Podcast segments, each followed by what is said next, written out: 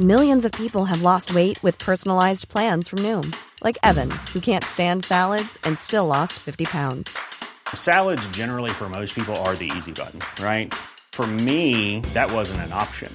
I never really was a salad guy. That's just not who I am. But Noom worked for me. Get your personalized plan today at Noom.com. Real Noom user compensated to provide their story. In four weeks, the typical Noom user can expect to lose one to two pounds per week. Individual results may vary.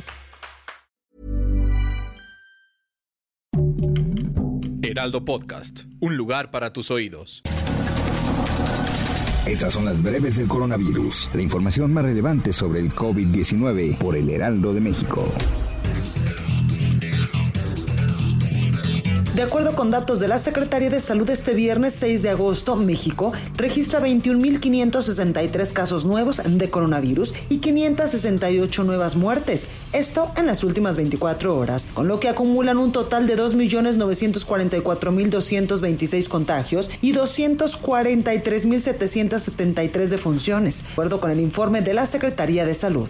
A nivel internacional, el conteo de la Universidad Johns Hopkins de los Estados Unidos reporta que hoy en todo el mundo hay más de 201.172.000 contagios del nuevo coronavirus y se ha alcanzado la cifra de más de 4.272.000 muertes. Pese a que a las 11 de la mañana y en conferencia de prensa el gobierno capitalino había anunciado que la Ciudad de México se mantenía en semáforo naranja por coronavirus, esta tarde el gobierno federal publicó el nuevo semáforo a nivel nacional donde pone a la Ciudad de México en semáforo rojo.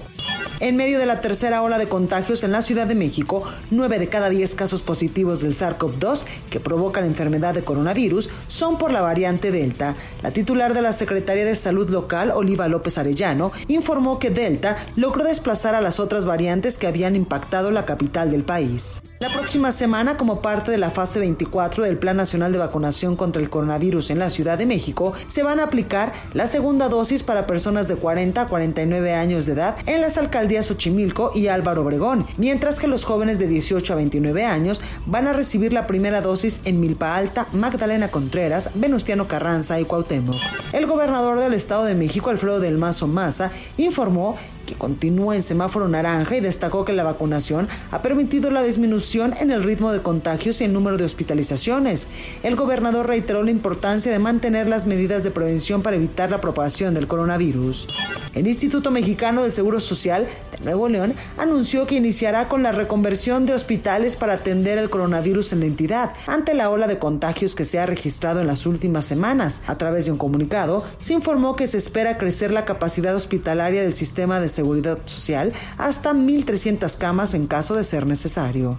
El gobernador de Tabasco, Adán Augusto López, confirmó que emitirá un nuevo decreto que busca frenar la movilidad en las calles de Tabasco a partir de las 11 de la noche, esto para evitar más contagios de coronavirus. El gobernador rechazó que sea un toque de queda, pero no descartó que se apliquen sanciones si la gente sale después de esa hora, a excepción de quienes requieran servicio de ambulancia o salgan por una emergencia.